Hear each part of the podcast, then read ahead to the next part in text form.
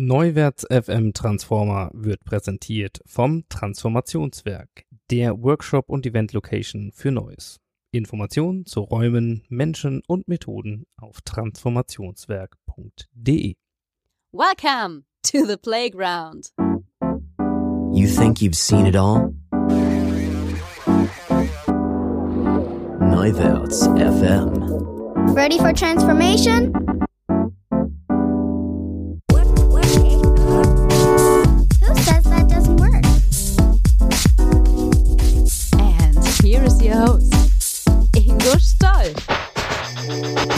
Hello and welcome to a new episode of the Neuwärts FM Transformer podcast. It's episode number 45 and yet another international guest is with us today.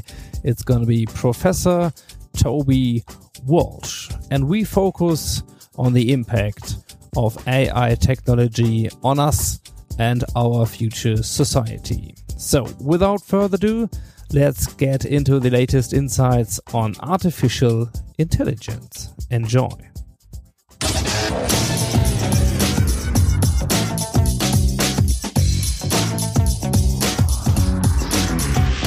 Insights. We have another guest, and I'm pretty excited to say hello and welcome to Professor Toby Walsh. You had a long trip, right, coming from Australia, and you work for the University of New South Wales and delivered your keynote just a couple of minutes ago about what AI can do. So, uh, welcome, Mr. Walsh. Thank you very much. Yeah. What is it that AI can do? In theory, AI could make us healthier, wealthier, and happier if we let it. It's a technology that's set to transform our lives. In fact, it's hard not to open a newspaper today and see some new task that AI is able to do. But there's a lot of misconceptions that people have about what AI can and can't do, especially today, what AI can and can't do. I, I like to say to people that really we can build idiot savants. We can build an AI that can do a very specified, narrow task well, whether that be playing the ancient Chinese game of Go, answering Jeopardy questions, reading mammograms, perhaps better than your doctor, uh, fighting air to air combat. Pick a narrow domain, and if we put enough time and effort into it, today we can probably build, or we, in the very near future, build a computer program that can do that as well as any human can do. And once we can do it as well as any human, there's no reason to suppose maybe we could do it even better. um, and so there's an ability there to transform almost every aspect of our lives, whether that be uh, our businesses so that we can run them more efficiently, make better decisions, whether that's our education system so that, that we can have, you know, personalized tutoring systems or our medical systems so that, you know, all of us can have the very best healthcare. I mean, I, I like to point out people, you know, some of the good futures that we could choose to end up in where we take the very best diagnostic tools, we put them in an app, we take that into the third world and we take first world healthcare into the third world. People die, thousands of people dying every day needlessly for diseases that we know how to fix with pennies. If only we could get, you know, that sort of medical knowledge out into, into the, into the third world. And we could do that with, with already existing technologies. Sometimes, if you listen to you know speakers here at the CeBIT, for example, or if you read the the newspapers, it's it's that some people say we are on the on the doorstep of a completely new era. So what what do you think? Are, are we? We are, I think, on the doorstep of a new era. I think this is the information revolution. We went the pla- there's a historical precedent. We went through the industrial revolution when we were liberated from the limits of our muscles.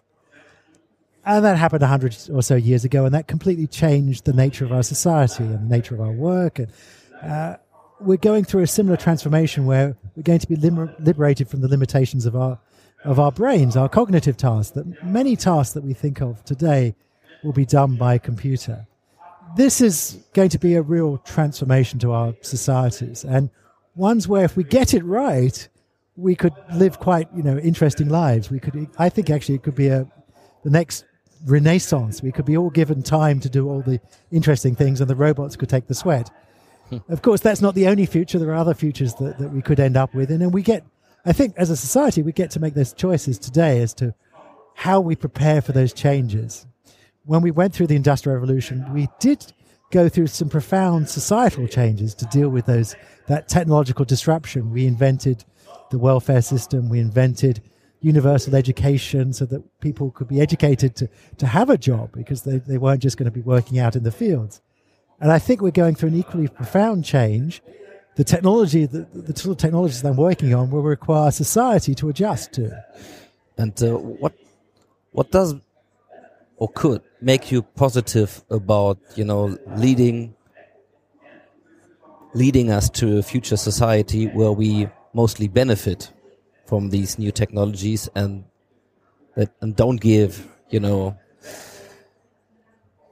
don't give way to to one of these futures that is more like devastating and dystopia well, certainly Hollywood gives us some very uh, bad dystopian futures that we could end up with, and we could if we if we sleepwalk into the future. I think we would uh, inevitably end up in one of these bad futures that that uh, the, the, the pressure of technological change without uh, any pushback would get us there.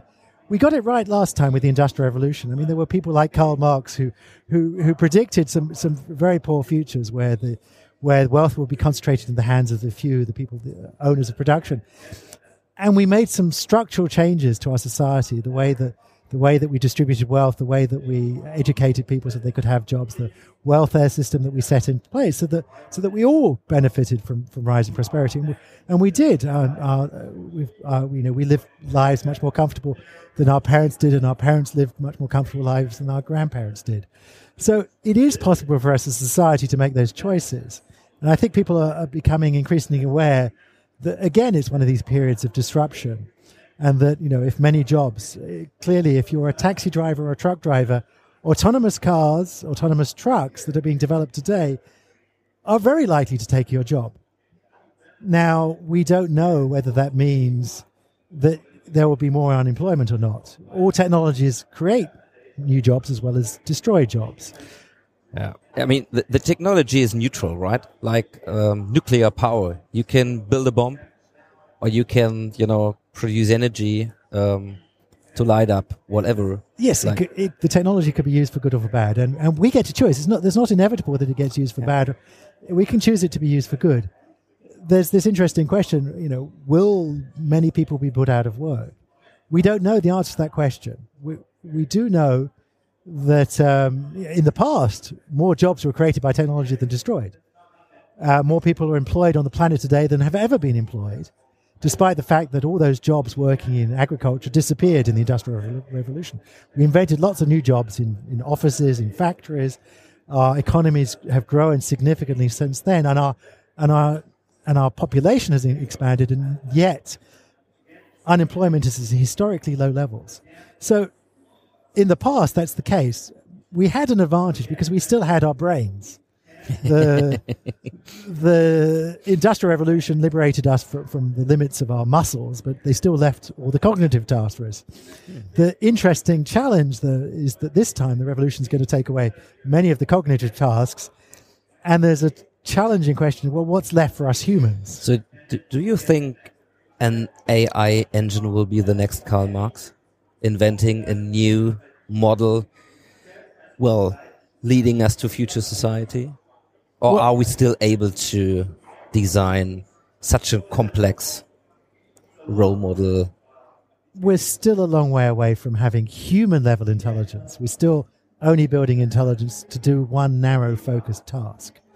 Um, and if you ask my colleagues, I actually asked 300 of my colleagues recently in a survey how long it would take for us to get human level intelligence and the median response was 2109, so 100 years or so away.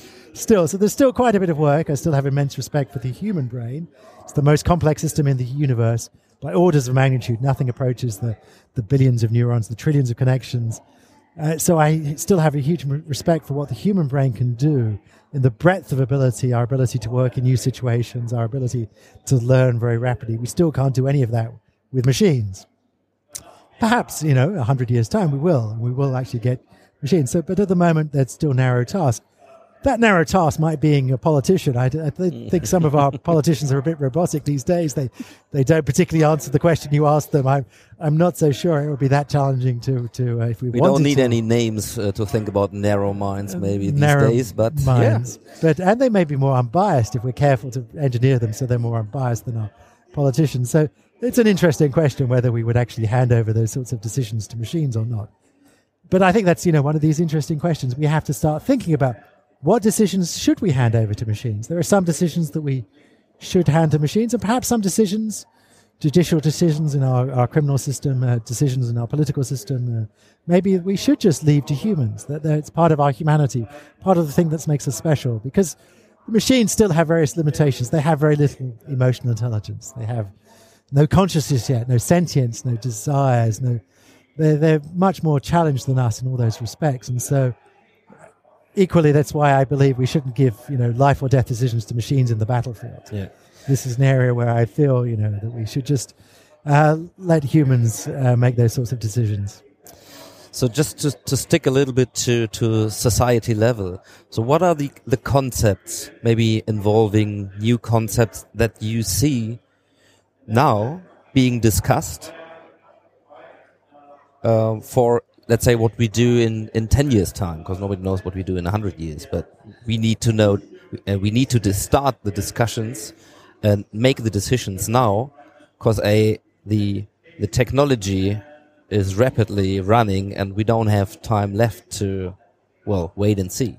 You're right. I do think that we, the clock is really ticking on some of these issues, and we have to start making some profound decisions that, that may impact upon, for example, how, how we run our education system, or how we run our welfare system, or how we tax wealthy people or large corporations, because it's not clear that we're doing a very good job of that yet. So when when some of these ideas, just to to mention maybe some, so I, I would be interested to see what you think about this. For example, uh, you mentioned robots, you know, taking over um, jobs that can be automated. So what do you think about taxing robots, taxing machines? Oh, it's clear robots will take jobs. If if you are a taxi driver or a truck driver today, autonomous taxis and trucks are already being trialed. You should wake up to the fact that that job is going to disappear. It's going to be much cheaper, much safer to have a robot do that. Than But do we do we need to tax the machines in order to raise money to well spend spend it on our social systems, for example? If it's because labor is one of these factors um, that earn the money actually for governments, for states, for social um, tasks to be fulfilled. So if you if you exchange the the human labor by a machine that is not well that is not um, that doesn't need to pay taxes. So what do you think about these ideas? Robots need to. we have to think of some of these ideas. I'm, I- I'm, I'm not an economist, so I'm, I'm, I'm not a, a complete expert at saying these things. I think I can see there's some real technical challenges with taxing robots in terms of trying to define what a robot is and making sure that they continue to, to pay. And so often the jobs will disappear not because someone physically introduces a, a robot No. that, that means Could be someone an else. algorithm. It's, it could be an algorithm in the cloud. It could be some other business starts up that never employed anyone. So no one was actually ever made unemployed by a robot. It just that the wealth was generated elsewhere. But I think we made some pretty radical changes when we introduced the industrial revolution in terms of in terms of protecting uh, the people who only own their labor. We'll have to think of some pretty radical changes th- this time. Maybe it's going to be universal basic income. Maybe it's going to be negative tax rates.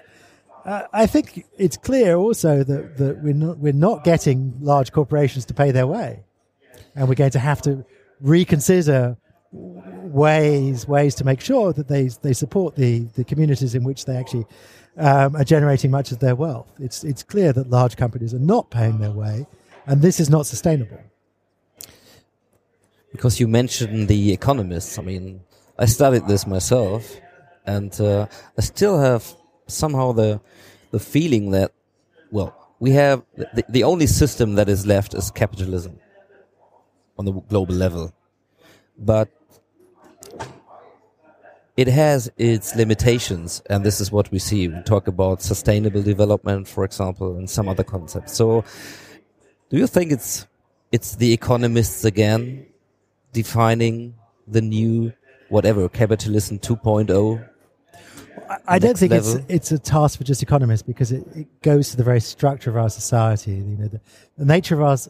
M- many of us define ourselves through our work. I mean, our, our status in society is defined that. So, so it goes to the core of how we run our society, how we run our political systems, how we run our economic system. So I think so. There's potentially profound changes at all levels of a society that we have to consider. It's easy always to blame the economists, uh, but uh, we do need to make some radical changes so that we can all share the prosperity. That may require us, you know, rethinking taxation. It may require us, for example, to, to rethink the nature of the corporation. We certainly are, it's certainly the case that, that, you know, capitalism is about the only game left in town. But unregulated capitalism clearly doesn't work.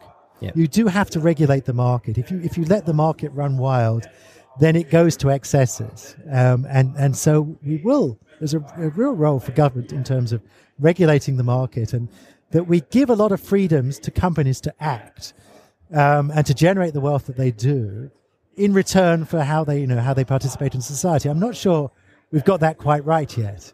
Um, again, I'm not an economist, but I certainly can say, you know, if we looked towards Scandinavia and some of the models they have in terms of, of a more participatory environment in which the workers own more of the company and uh, the, the companies are, are more answerable to their, you know, their workers as well as their shareholders.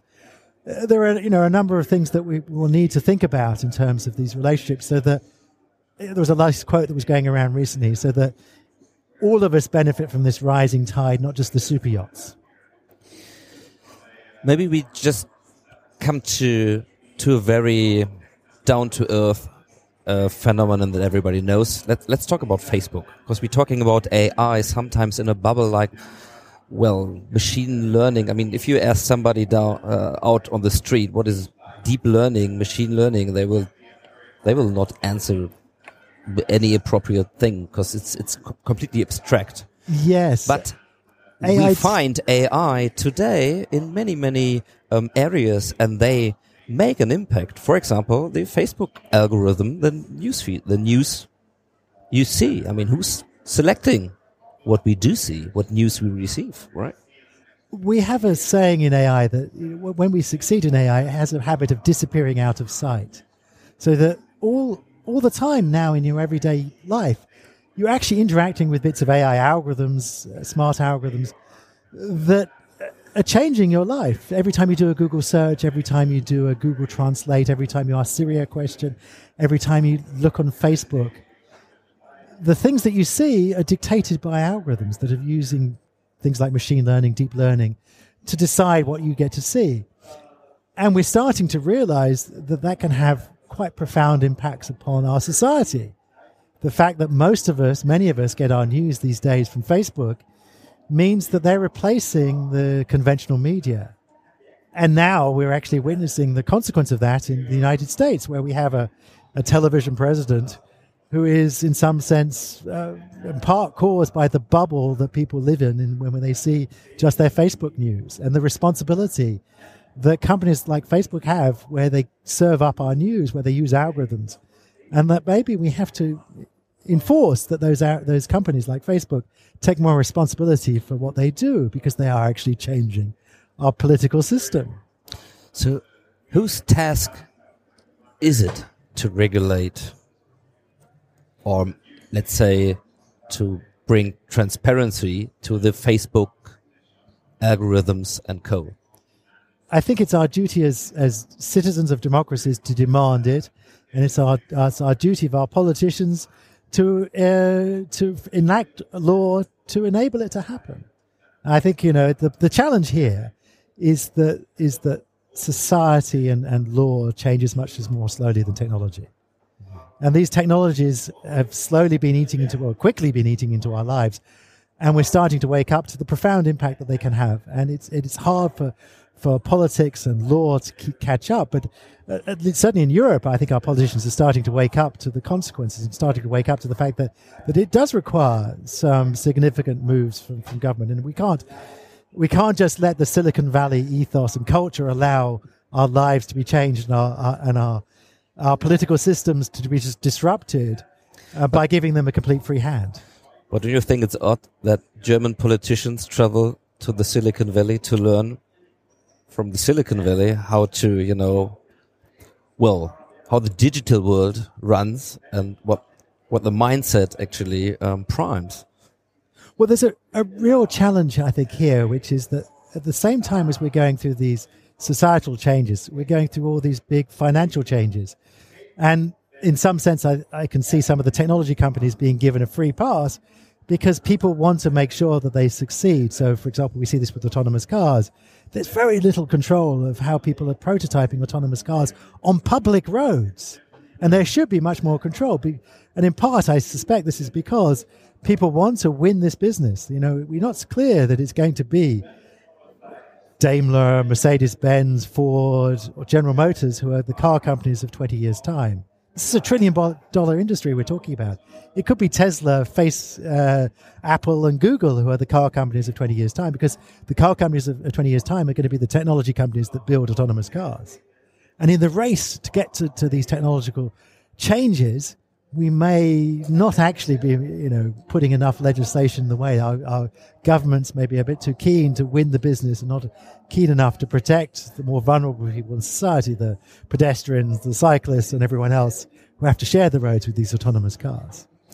Well, what we can see when when we when we enter the field of the the big digital players and the government and the national laws. I mean, for example, talking about fake news how many days or how many hours is Facebook allowed to to keep up identified fake news? I mean, we're talking about is three days. Is it okay, or 24 hours, or are they willing at all? What can we do if they reject? And uh, there's a lot of um, well uncertainty how to deal with, with these aspects. There's a lot of uncertainty, but I'm pleased to say the discussion is moving on quite rapidly. A year ago, Facebook was saying it's not their responsibility, and, and somehow they were allowed to get away with saying that. Today, they they no longer say that. In, in fact, Mark Zuckerberg actually, you know, wrote wrote a, a post recently where where he said actually AI is the solution to many of these problems about how to filter. and, and, he's probably right. You can only filter at the sort of scale, the planet-wide scale, the you know the billions of, of, of Facebook updates that are coming into Facebook every day. If you if you start to use algorithms, but they're starting to wake up to the fact that they have responsibility, and I think politicians are starting to to, to realize that maybe they they need to be regulated, just like the regular media. If they if they are taking on the role of the regular media in terms of serving most of our news to us, then they need the responsibilities that we have given to the regular media in terms of their, you know, giving us, um, you know, filtering fake news from real news and, and giving us an ability to, to make unbiased decisions about our lives. And, and we're starting to see with, with things like Brexit and with, with, with Trump, the consequences if we don't. You know, and we're seeing increasing dissatisfaction in society um, and we're seeing increasingly the bubbles that people live in, the media bubbles that people live in, that that social media allow to to, uh, to, to, to, to continue. So, I think people are starting to wake up. We've still got some way to go in terms of in terms of you know formal regulation, in terms of the technology companies answering to their responsibilities. But at least the conversation's happening now, and it wasn't happening maybe a year ago. Yeah. Um, to well, what comes up to my mind is if if if you say we, we the people, yeah, we are the ones that need to demand transparency, that need to to say we. I want to know if an algorithm says yes or no, why, and not how the algorithm is structured. I want to know exactly on this single um, decision, for example, if my credit demand was declined by an algorithm, why? And um, of course, we're talking about regulation, but we see we have the lobbying. We have strong forces, you know, saying, yeah, you might get some information, but well, this is a company secret. We can't give our algorithms away because they're going to be copied. So it's, it's so many aspects. And just to add another one, when we talk about blockchain technology, there's no need for regulation in many aspects. So we have new technologies coming up, taking away the layer um, of regulation in a way that it gives tr transparency to all of us. But that's my question. Do you think we are able to cope? there are still immense challenges to answer these sorts of questions. And there are challenges at many different levels. I mean, at least Europe is ahead of the curve. The, the, European Parliament has legislation that's coming into force, which will demand that you can, if, you know, if an algorithm makes a decision about you, you can ask for an explanation. there's a, you know, a, a, real political challenge that we don't know what that means yet. We have no idea what they, the politicians really mean. I don't, I don't think the politicians have any idea what they really mean. Uh, so we're going to have to work out what will be acceptable you know, a, a, a, dump of zeros and ones is not going to be acceptable. It won't explain anything to you. And there's a real technical challenge there is because we still, as, as, as AI researchers, we still don't know how to make algorithms that can explain themselves. There's still black boxes that don't have an explanation. We started, we've just started to work on this problem. It will take us some time to come up with some good solutions to this problem. Um, but at least we're waking up to this idea. But there are, you know, some immense challenges at, at many levels, legal, uh, political, and technical that we need to solve. And yet we're already putting, you know, we're already giving the right to, to algorithms to make decisions about deciding our credit scores, about deciding how much our car insurance costs, all these things that are impacting upon our lives. Um, and uh, so people have to start worrying about this, and we have to start worrying about, you know, who has your data. When you click on, you know, giving up that data to Facebook, you know, should you should Facebook be allowed even to ask that question? I so frequently, you know, log onto websites and think, well, they shouldn't just be uh, they shouldn't be allowed to have that data. Really, there's no need for them to have that. That's intrusive. They, they, the fact that they can even ask me to have that data, and the fact that most people, you know, just click yes, yes, I want to use the app, whatever. Um, maybe they shouldn't be allowed to ask these sorts of questions. Well, that brings me to the question: If we we just we just step like let's say 10 years into the future let's pretend it's it's 2027. We're sitting here looking back to our talk from today. Probably will be recoverable the MP3 file somewhere, and we, we listen to what we say today, what we think today.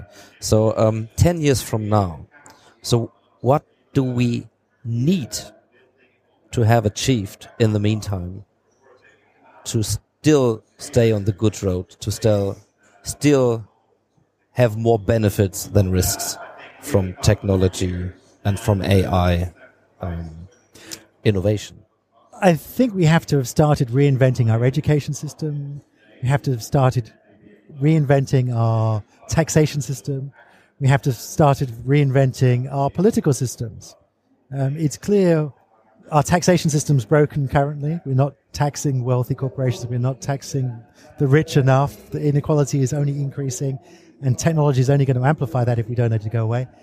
It's clear there's a huge uh, dissatisfaction with our political systems and a huge uh, misunderstanding and, and you know, the fake news issues and so on. And, um, you know, so politics is completely broken, it seems, at the moment.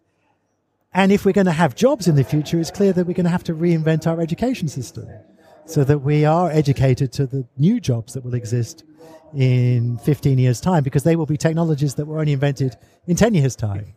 Right? And we'll have to realize that education is a lifelong thing. It's not something that you do at school, it's not something that you do to university. It's something that you're going to have to do throughout your life because otherwise there'll be a new technology invented in 10 years' time that will take your job away.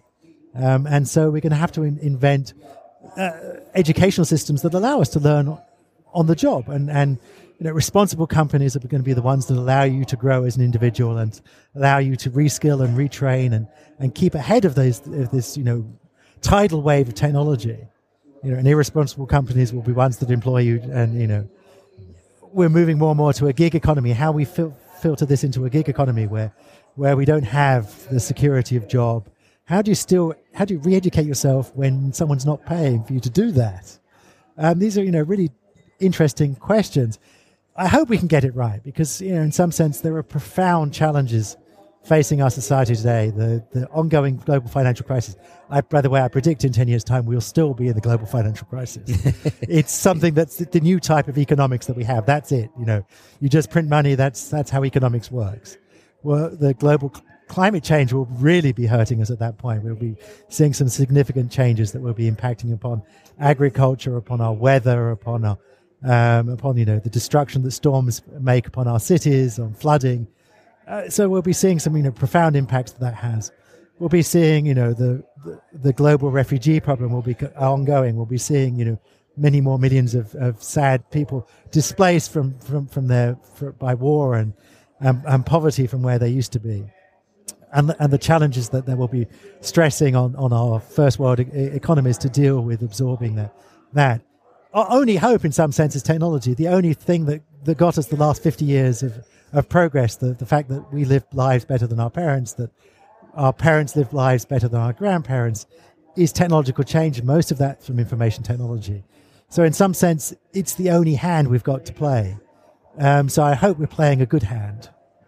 Um, because, after all, computers can play very good poker today.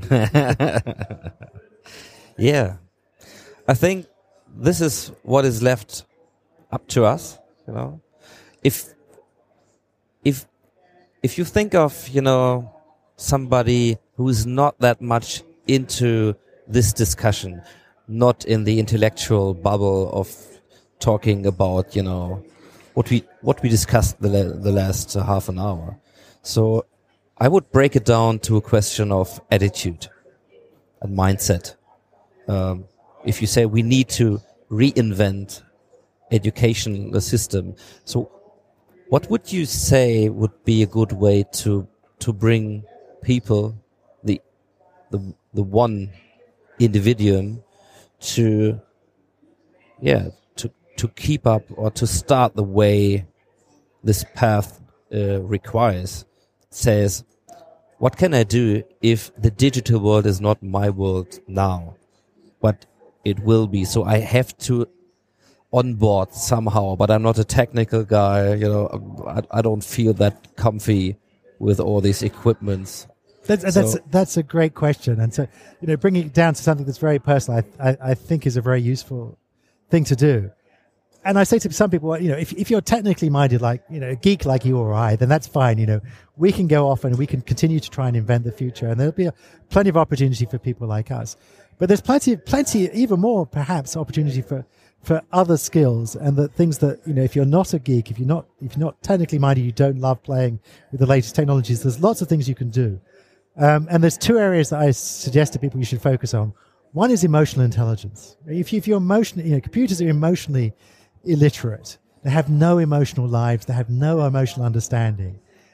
And we're going to increasingly value people who do. You know, the, the people who become CEOs are the people with the great emotional intelligence, not the geeks like me and you and I.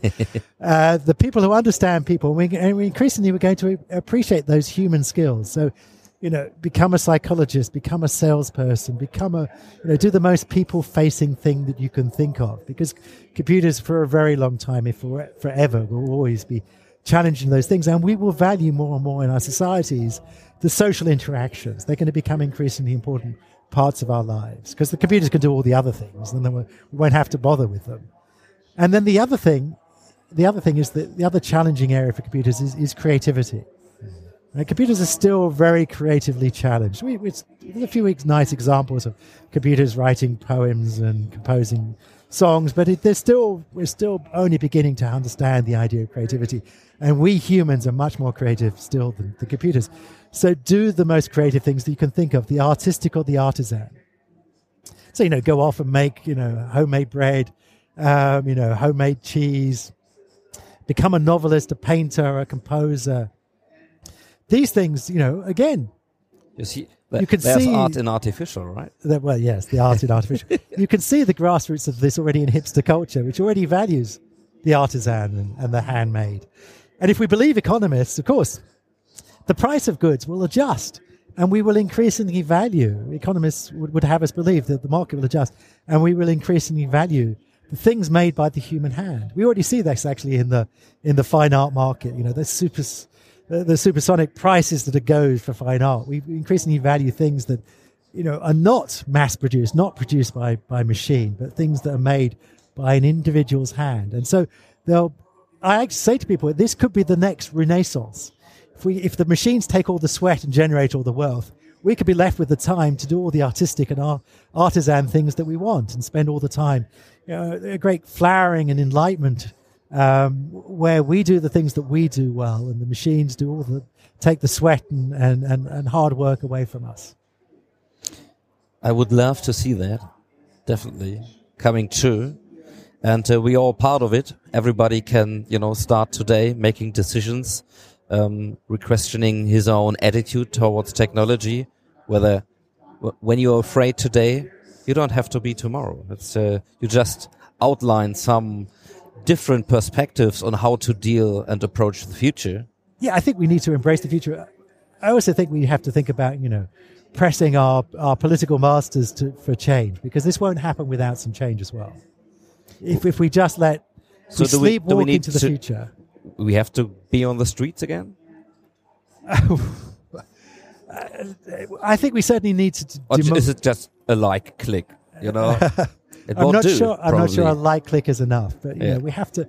People have to be aware of where we're going and, and, and demand the things that we want as a society. And then people are starting to wake up. The conversation is certainly happening and starting to happening um, much more rapidly than it has in the in the last couple of years. People are starting to to realize there are some fundamental issues here about how we change.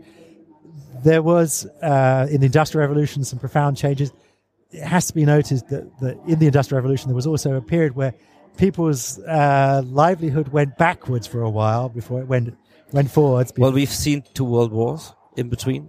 We Last hundred years. we saw two world wars. We s- that's the distressing thing. We saw there were some large kicks to society. We went through two world wars. We went through the Great Depression. There were some, you know, some things that that that helped society change rapidly. Um, maybe the global financial crisis, maybe climate change are the kicks that we need to to change our society. Society doesn't tend to change unless there is something forcing it. Um, so maybe we will have to, you know, force it a little bit. Uh, but you know, in some sense, it's our only hope as well. If we are going to, you know, in, uh, our population is going to increase upon the planet, we live longer lives. That's all great things, but you know, we have to embrace technology. We have to embrace the change. And uh, you know, if if we do the right things, if we make the right right right, right choices, we can follow a good path, and it will, you know, um, make our lives, all our lives, happier, wealthier, and happier. Well, Professor Toby Walsh, I thank you for taking the time out of a busy day here in Hanover, and um, for all those listeners who would like to cover more of you, of your studies, of your publications, um, the publishings. So, where would you send people to? Well, I, at risk of self promotion, I'd encourage you to take a look at my, my blog, uh, thefutureofai.blogspot.com.au. And uh, later this year, I've actually written a book for the general public. Uh, it's called It's Alive From the Logic Piano to Killer Robots. Oh, Uh, you'll be able to buy it on Amazon. It's actually, you can pre order it already, the ebook on Amazon. So it's an introduction to, to where AI is today, where it came from, and where it might take us in the future, and goes into some of many of the issues that we talked about today in, in more detail, uh, written for the general public, for the interested people to think about where is this all going to end. great. Uh, we will cover the link uh, within the show notes. You will find them there. So, uh, yeah, thanks again. My and pleasure. Uh, it will be a discussion leading on for the next probably decade. So, hope to see you again somewhere, somehow. Thank you very much. Thank you. It was a pleasure talking to you.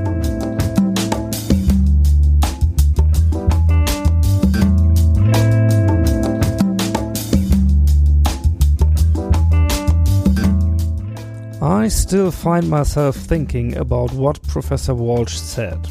He said, When we succeed in AI, it has a habit of disappearing out of sight. Well, I hope you keep your eyes wide open and remain right awake on the emerging relevance of AI technology. I will, that's for sure. And for sure as well is that we meet again in two weeks' time with the episode number 46.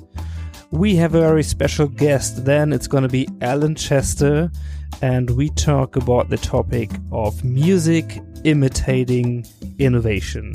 And I can promise you some innovation on the Neuwerts FM Transformer podcast as well. So be surprised, you will. And uh, yeah, it's up to me to say thanks for listening and for taking your time. It's always a pleasure to have you here. And uh, yeah, leave a comment, in the show notes if you want, neuwerts.fm slash transformer slash 045 or at the favorite social channel of your choice. And uh, I'm Ingo Stoll, and I say bye bye, thank you, and happy transformation.